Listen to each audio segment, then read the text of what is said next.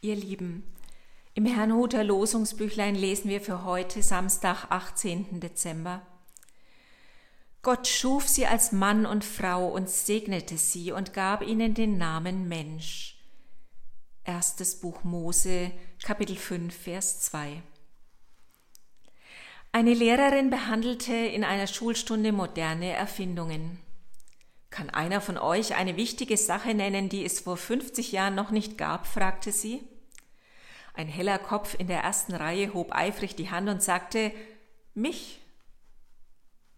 Wie schön und wichtig, dass es dich und mich gibt, nicht wahr?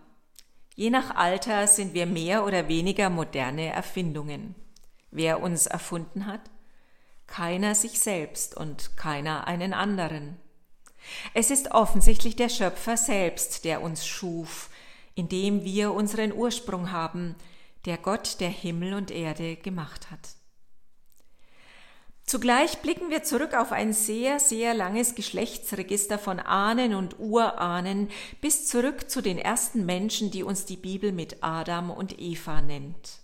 Adam bedeutet im Hebräischen schlicht Mensch, wörtlich der von Erde genommene.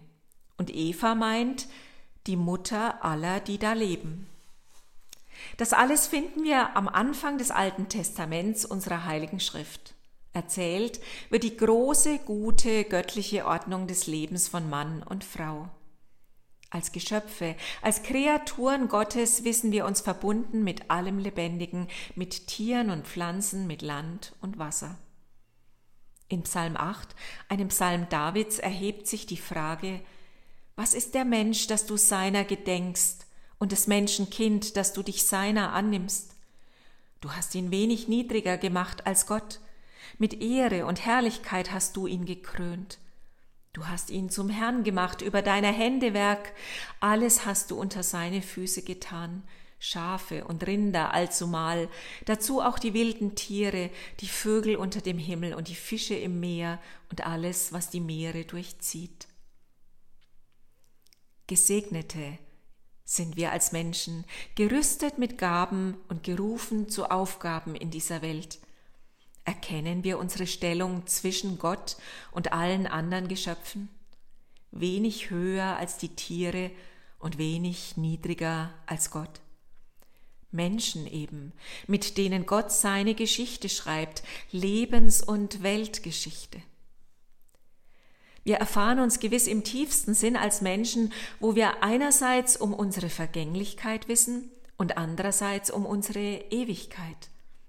Der sogenannte alte Adam muss wieder zu Staub werden und zieht sich gefangen in Leid und Schuld und Tod. Was uns ewig macht? Es ist Christus, der neue Adam, der neue Mensch, der Gottessohn und Menschensohn, aus dem Vater geboren vor aller Zeit, wie es im großen ökumenischen Glaubensbekenntnis formuliert ist. Gott von Gott, Licht vom Licht, wahrer Gott vom wahren Gott, gezeugt, nicht geschaffen, eines Wesens mit dem Vater. Für uns Menschen und zu unserem Heil ist er vom Himmel gekommen, hat Fleisch angenommen durch den Heiligen Geist von der Jungfrau Maria und ist Mensch geworden.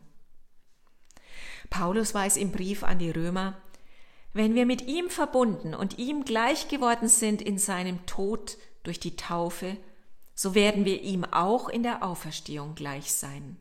Römer 6, Vers 5. Was für eine Perspektive. Unser Menschsein läuft mit Christus Jesus von Weihnachten über die Passion und das Grab bis hin zu Ostern. Wir Christen sind unterwegs von der Erde in den Himmel. Ich bete. Alles beginnt mit der Sehnsucht. Immer ist im Herzen Raum für mehr, für Schöneres, für Größeres. Fing nicht auch deine Menschwerdung, Gott, mit dieser Sehnsucht nach dem Menschen an? So lass nun unsere Sehnsucht damit anfangen, dich zu suchen, und lass sie damit enden, dich gefunden zu haben.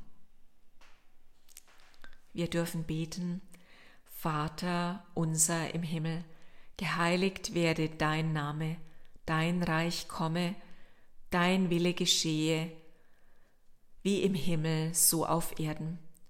Unser tägliches Brot gib uns heute und vergib uns unsere Schuld, wie auch wir vergeben unseren Schuldigern. Und führe uns nicht in Versuchung, sondern erlöse uns von dem Bösen. Denn dein ist das Reich und die Kraft und die Herrlichkeit in Ewigkeit. Amen. Es segne und behüte uns der dreieine Gott.